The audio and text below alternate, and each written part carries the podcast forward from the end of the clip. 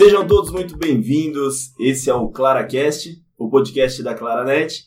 E hoje nós temos a honra de ter aqui conosco dois convidados especiais para tratar um assunto muito importante, que é segurança da informação. Então estou aqui hoje com Diogo Santos. Olá a todos, muito prazer estar aqui mais uma vez, tentar compartilhar um pouquinho de, dessas experiências de mais de 20 anos trabalhando com tecnologia e muito prazer estar aqui com vocês. E também estou aqui com Gustavo Duane. Olá, muita satisfação, Rafael, Diogo. Obrigado por mais esse evento para falar sobre cibersegurança. Lembrando que eu sou é, diretor de cibersegurança da Claranet, né, e a gente está sempre falando sobre o tema, e hoje é mais uma oportunidade né, para a gente engajar pessoas e levar esse tema para vários. É isso aí. E pessoal, esse é um novo formato que a gente escolheu de se comunicar com o mercado, se comunicar internamente e poder bater um papo, um bate-papo rápido, é, onde a gente traga soluções do dia a dia, onde a gente fale um pouco do nosso dia a dia e onde a gente fale um pouco de mercado. Falando de mercado, 2021 foi um cenário extremamente desafiador, né, Diogo, Duane, e o mercado de cibersegurança, falando de cibersegurança, foi algo que, sem dúvida nenhuma, nós tivemos aí um desafio ainda maior, as pessoas trabalhando remotamente, os níveis de segurança cada vez mais altos, como foi para vocês que estão trabalhando na área frente aos clientes? Qual foi o grande desafio desse ano, fora a pandemia, que desafiou todas as empresas a revolucionar a sua forma de fazer TI?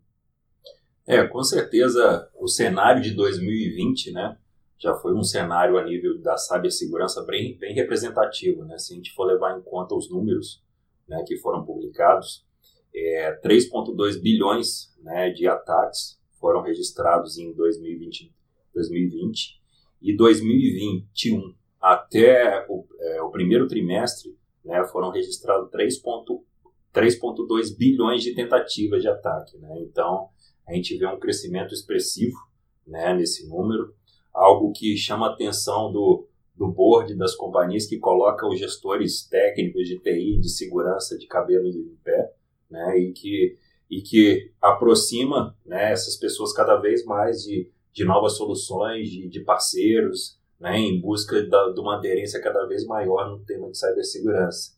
Então, se a gente puder falar do cenário atual e como vai ser, né, eu acho que, é, que vai ser um tema bastante que a gente vai poder discutir bastante, né, porque os cenários são grandes, os números são grandes, né, as soluções são várias, os serviços são vários que podem ser compostos né, e, e, a gente vê um, um, mundo de cibersegurança rodando a favor né, de, de empresas com, com inteligência de ameaças, com empresas que façam, que façam a questão de análise de vulnerabilidade, que operem no SOC, que operem tecnologias.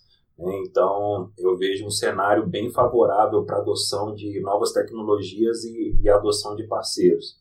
É, eu até queria pedir um pouco da opinião do, do Diogo, que é o cara que está ali no dia a dia com os clientes, que tem enxergado muito a dor né, desses clientes e como que ele enxerga, o que, que os clientes estão vendo, o que, que os clientes falam com você, o que, que eles buscam hoje. Perfeito, Dani. Acho que esse tema de segurança da informação arrepiou os cabelos até de quem não tem cabelo como eu.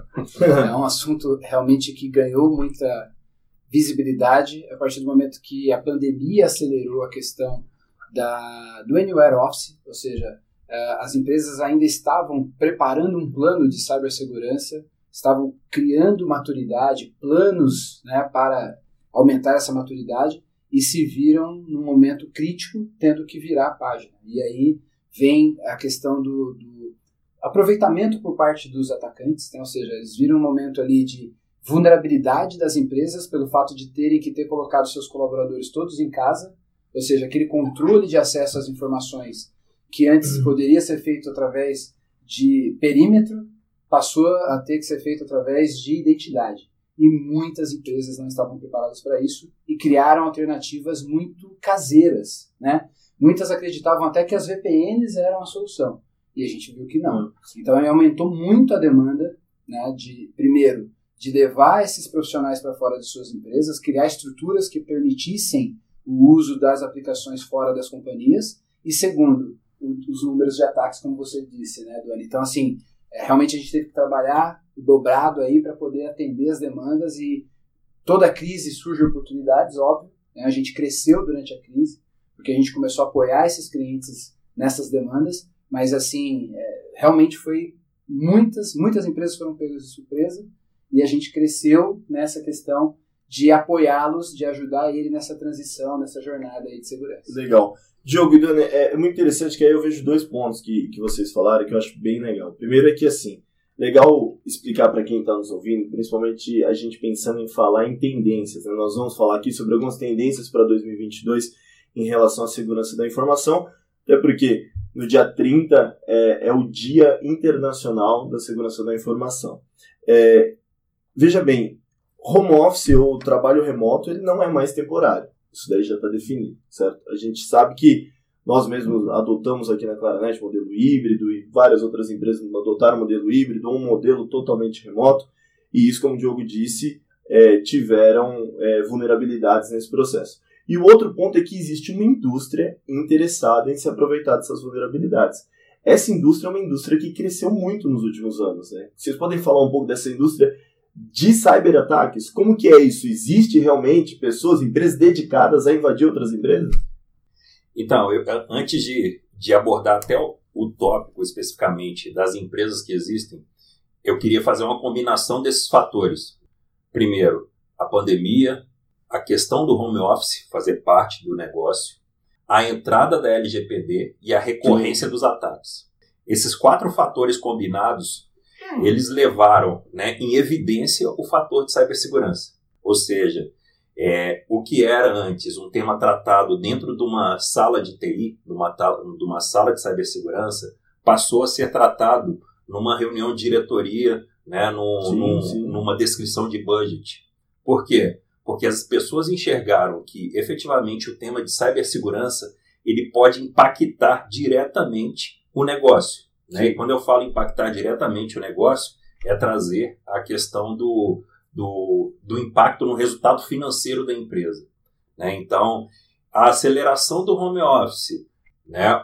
a LGPD, a, a pandemia, eles, esses assuntos combinados, eles trouxeram muito a aceleração para modelos né, de gestão associados à questão de cibersegurança. Né? Então, quando a gente faz um parâmetro disso, a gente encontra muitas pessoas buscando tecnologias, é, buscando soluções e muitas vezes falando siglas de coisas que elas não conhecem, porque está ligado à questão de cibersegurança, mas ela não sabe como fazer. Eu, mais na frente a gente vai desdobrar um pouco mais esse tema, mas eu queria dar esse, essa, essa falar como que funciona o conjunto desses fatores e como que isso alavancou efetivamente a visão de cibersegurança. E eu acho que tem um outro ponto, é, Duane, Diogo, bem interessante, que esse ano especificamente nós vimos, pô, é, número de CPFs vazados, todos os números de CPFs vazados, grandes instituições que tratavam dados sensíveis, né? Tendo, sendo atacados e tendo seus vazamentos de dados, órgãos federais, enfim.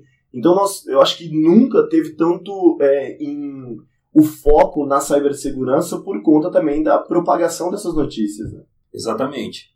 Por quê? Porque a questão da LGPD, né, que tem penas ou, ou cláusulas, enfim, ela, ela, ela é uma lei né, que rege a questão dos dados e ela pode chegar a multar os, as empresas, as corporações em até 50 milhões ou a partir de 50 milhões de reais. Né? Esse fato já começa a trazer um impacto grande, né? não só no bolso, mas na mente também das pessoas que controlam as empresas, né? porque elas vão enxergar, poxa, se eu não cuidar bem do fator de cibersegurança, eu posso ter um dado vazado, eu posso sofrer um ataque, eu posso ter meu ambiente disponível e eu posso ter o dado vazado, entendeu? Então, a uhum. combinação dos fatores, nesse caso, expõe duplamente o, o, o negócio, né? Então, isso daí ficou muito claro para as pessoas até que ponto elas podem ser expostas e efetivamente sim. levar à quebra de um, de um é negócio. Impacto direto na marca, na, na relevância, na segurança, na, em tudo que se trata e que está relacionado à empresa. Né? E tem dois pontos que vocês falaram que chamam muito a atenção: a questão do conhecimento e a questão de risco. Até pouco tempo, Uh, ninguém se preocupava, ninguém levava em consideração o risco que isso trazia para o negócio e ninguém se preparou Ninguém estudou isso aprofundadamente dentro das companhias, ninguém criou uma estrutura de segurança da informação realmente forte para mitigar esse risco. Então, é, o famoso jeitinho brasileiro, ou seja, eu só boto o cadeado no portão depois que eu sou roubado. Na hora que um vizinho é assaltado, eu me preocupo em colocar um sistema de segurança. Eu começo a querer montar um jeito de tirar o atraso meu, da minha falta de preparação. E isso fez com que é, os criminosos percebessem essa brecha. Eu falei, poxa, eu trabalho com isso há tanto tempo e agora eu tenho muito mais opções de atacar porque eu tenho mais áreas, né? A minha, minha superfície de ataque aumentou consideravelmente depois da pandemia. Por incrível que pareça, esses ataques têm ROIs, tem estudos feitos em cima disso. Quanto que eu vou investir no ataque? Quanto então, e essa era, era, uma das minhas perguntas. É. Se Virou existe uma indústria mesmo. Uma indústria. Você é. falou, é uma indústria de cybercriminosos que envolvem é, é, estudos profundos de quanto tempo, qual que vai ser o ROI, quanto que a gente vai conseguir. Por isso que no começo as empresas de saúde eram as mais atacadas. Ah, sim. Porque é o setor mais sensível a você parar um negócio. Se você para um e-commerce, você vai ter um prejuízo enorme ali na, na, questão de parar de vender, da imagem da marca, como o Dani falou. Mas se é uma empresa de saúde, a gente está falando de vidas. Sim, então, sim, hora que um cybercriminoso. Né? Exatamente, quanto vale uma vida? É, não tem preço. Na hora que um cybercriminoso consegue é, sequestrar os dados de um paciente e isso evita um tratamento eficaz, Sim. Do outro lado, como é que fica a decisão de um CEO, né, de um CIO, assim, cara, vamos pagar o resgate. E outra coisa que o Dani pode falar bem melhor, fato de pagar o resgate não garante que os dados serão restabelecidos. Exatamente. Né? Falando de ransomware, é um risco você pagar, perder o dinheiro e ainda perder os dados, ou seja, vai ter o trabalho de novo. Então, essa questão de analisar o conhecimento do seu time, criar uma matriz de treinamentos, de evolução da maturidade interna, e não só do time de tecnologia, não só do time de segurança da informação, mas da empresa como um todo. Segurança parte de cima para baixo. Começa no board. O presidente tem que saber que segurança é a diretriz de toda a companhia. Não pode se botar isso como segundo plano. Uma vez instaurada essa mentalidade de segurança, aí sim a empresa inteira vai ter um plano estruturado para mitigar os riscos né, Duane? Então acho que essa pandemia fez a gente acordar para uma série de coisas, né, tanto na questão de anywhere office, como você citou, Rafael. Sim. Muitas empresas já tinham diretrizes, já tinham planos de trabalhos híbridos, né, alguns processos de transformar em home office e tal. A pandemia veio e obrigou, não tinha mais opção. E nós, como, como somos empresas de tecnologia, a gente conseguiu fazer isso muito rápido. Sim. Você se lembra, lá em março é de 2020, a gente em dois dias colocou 100% dos nossos colaboradores trabalhando em home office. Sim. E as empresas que não eram, que não são de tecnologia, que não estavam preparadas? Algumas não estão até hoje. O cara tá do jeito que dá, tá numa solução caseira para fazer o funcionário dele conseguir trabalhar. Hoje o grande desafio que eu vejo das empresas é ter essa parte de aculturamento, que antes o que era custo investir em cibersegurança, hoje passou a ser, como o Duane disse, necessidade, as empresas precisam investir é, não somente para proteger o seu ambiente, mas também para deixar o seu ambiente preparado para um crescimento através do, do digital, através de, enfim, é, de diversas formas. E, e para vocês que estão do outro lado da mesa, qual que é o desafio de vocês em se relacionar com essas empresas e mostrar para essas empresas valor? Como que vocês têm tratado isso? É, o, a questão da, do, da segurança e da cibersegurança para as empresas hoje, né, ela, ela entra quase como como core da empresa. Né? A gente pode falar de uma empresa de varejo que tem lá o core dela, os produtos junto com toda a cadeia comercial, mas a financeira, enfim, para aquilo funcionar. E quando a gente coloca a cibersegurança, ela faz parte desse funcionamento. E, então, é, a conjunção da cibersegurança né, é como se a cibersegurança fizesse parte hoje de toda a cadeia produtiva de qualquer empresa. Levando em conta isso, né, o que a gente encontra, o que, que a gente encontra hoje é, relacionado aos desafios dos clientes, né? É muito o que a gente até explanou um pouco anteriormente, é o cliente, ele efetivamente ele não sabe como controlar a parte de cibersegurança, ele não sabe quais as documentações ele deve ter, ele não sabe quais os procedimentos que ele deve seguir, ele não, ele não sabe quais os controles ele precisa aderir, né? Então, a gente entra sempre com a parte muito consultiva antes para identificar né, essas oportunidades de melhoria dentro do ambiente. E depois a gente entra com a parte tecnológica e de serviço, né, que é onde efetivamente o cliente começa a ver a cibersegurança é, atuando junto com o negócio. E, Dona, só para não perder aqui, é, o Diogo falou dessa indústria que existe, eu me lembrei de uma coisa, existe o hacker do bem? Existe o Cara hacker que do faz bem. um pen test, alguma coisa desse tipo. O que, que seria esse hacker do bem? Então, tem, tem uma coisa da indústria, da indústria que, é, que, é, que é, bem, é, bem, é bem legal também. Se a gente for separar como a indústria funciona, ela, ela, tem, o, ela tem o ataque direcionado, né? ou seja, existe um alvo né? onde ela vai atacar, seja por espionagem industrial ou até mesmo por, por questão do, de, de, de um grupo anônimo né? que quis efetivamente atacar aquela empresa, né? seja por, por N motivos. E existe também a questão da distribuição do, do malware, né, via phishing, via links, enfim. Nesse, nesse primeiro caso específico, né, direcionado, ali ele quer ter efetivamente o. quer impactar efetivamente o negócio daquela empresa. Né, e ele vai buscar uma brecha dentro daquela empresa. No segundo fator, ele leva para todas as empresas, né, ou para todos os usuários das empresas, né, Uhum. um, um phishing ou um malware, né, através de e-mail, através de um link, onde ele vai pegar aleatoriamente uma pessoa desavisada, uma pessoa que não tem, é, que não passa por uma política de conscientização, e a partir dali ele vai conseguir penetrar numa empresa e fazer tudo o que ele precisa fazer para depois cobrar o resgate. Então a gente pode colocar essas duas modalidades. Legal. O, O ataque direcionado e o em massa. Exata. Não, o, é, e nesse, o, o direcionado em massa. Porque o em massa ele vai pegar qualquer um que quiser fisgar. Né? Sim. Como se ele estivesse pescando num cardume com a vara. E é muito doido, eu vejo assim, sou da área de marketing, sou head da área de marketing, pô, tenho conhecimento por trabalhar numa empresa de tecnologia e eu vejo que hoje cibersegurança está muito mais ligado a propriamente uma engenharia social do que somente a tecnologia. Né? E eu aprendi isso desde que eu vim para esse mercado, porque para mim antes era grandes tecnologias, grandes formas de se atacar, e o cara ficava um nerd lá atacando a galera e criando códigos e tal. E hoje, além disso, é muito mais uma engenharia social, né? E qual que é o papel do hacker do bem nesse caso? O hacker do bem, ele faz quase as mesmas ações de, de um hacker do mal, porém, ele tem um papel muito mais de encontrar brechas que precisam ser mitigadas, né? E precisam ser alinhadas com as equipes operacionais. Então, quando você fala de um hacker do bem, é um cara que vai executar um pentest, identificar até onde ele pode chegar e qual o nível de impacto Aqui na que ele vai Guaranet a causar. gente tem hacker bem? Tem. Aí sim, boa. Tem, uns hacker, bons. tem uns hackers bem bons, legal. Isso é importante. Pessoas de bom coração. É. Muito bom. Mas isso, isso, é, isso é interessante, porque nó- nós fomos procurados recentemente por um veículo para falar justamente dessa nossa solução, de poder, pô, você testar um ambiente e ver as vulnerabilidades que tem nesse ambiente.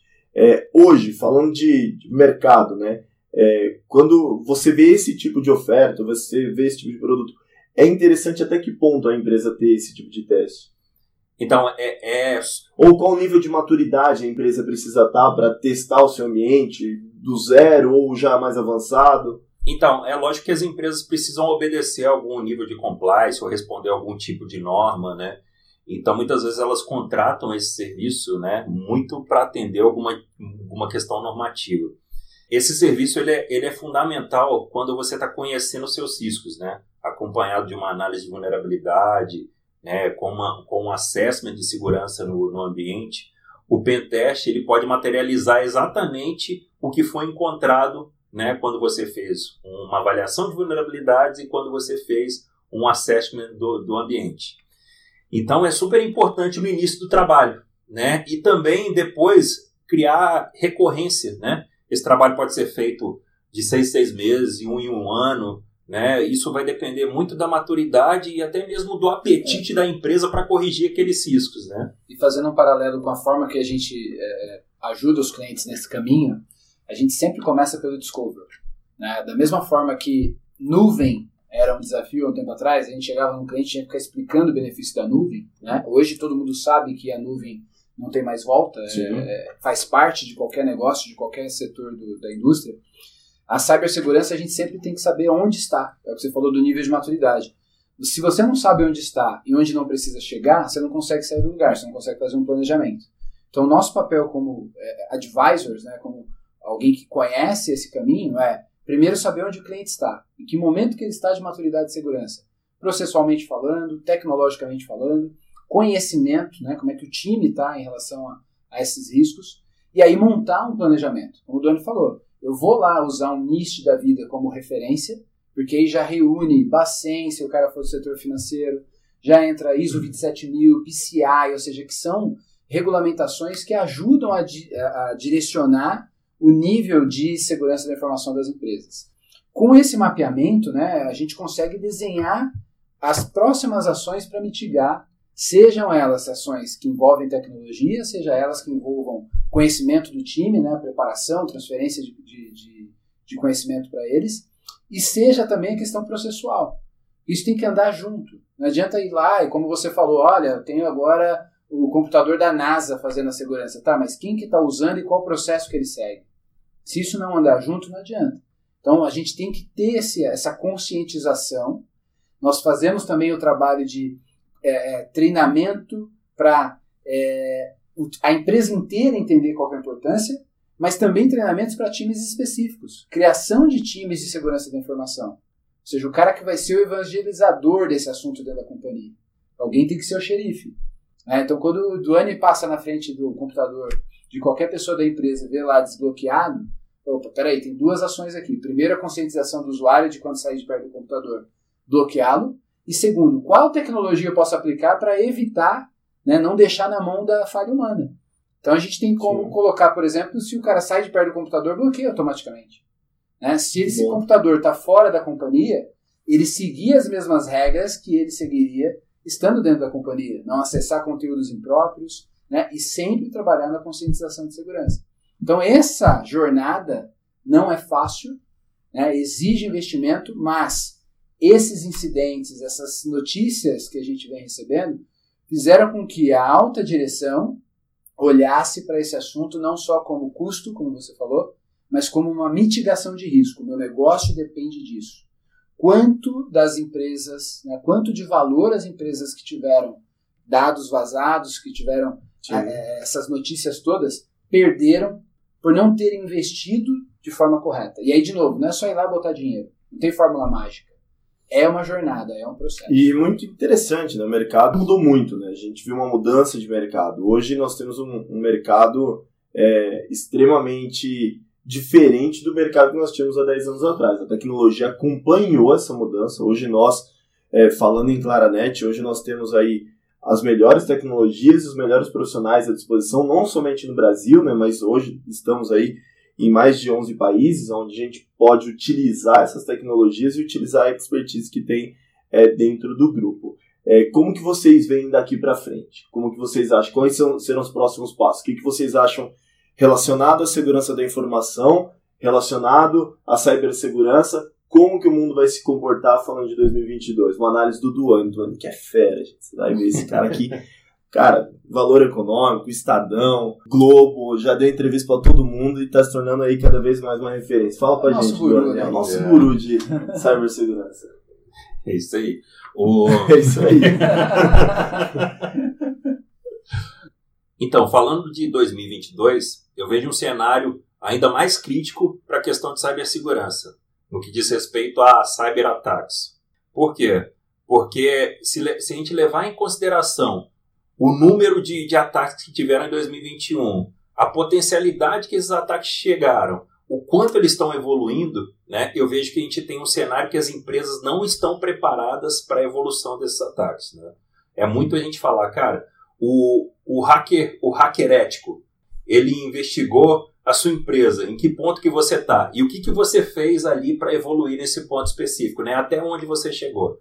Então a gente vê hoje muitas empresas procurando soluções para encontrar visibilidade, porém poucas empresas continuando né, com, com esse avanço de cibersegurança. Dando continuidade. Justamente. Né? Elas estão conhecendo o risco, mas muitas vezes elas encontram empecilhos para aprovar né, o budget. Ou faz um investimento pontual em alguma solução ali, num e-commerce, ou algo que tenha mais visibilidade, mas não num plano de continuidade para poder assegurar que essa empresa é, no próximo ano não sofra um ataque. Exatamente. E as consequências disso. Exatamente. Então, o, o que, que, que, acontece nesse caso? A empresa ela fica coberta em, de, em, em determinado perímetro, em determinado âmbito, porém ela ainda continua exposta em outros, né?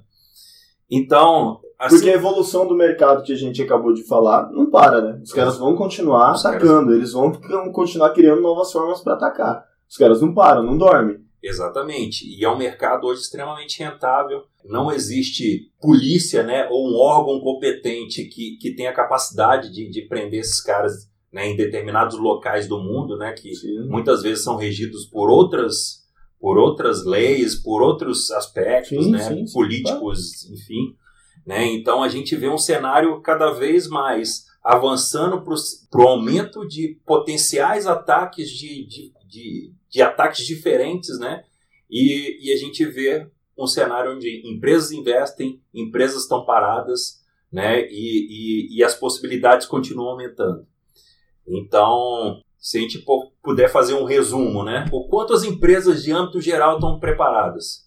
As empresas que enxergaram valor no, no, na questão da cibersegurança, ela real, elas realmente estão olhando para o tema, buscando investimento. Normalmente essas empresas são empresas de grande porte, né? Sim. Que já sofreram ou que viram um concorrente sofrer e elas estão buscando investimento sobre o tema.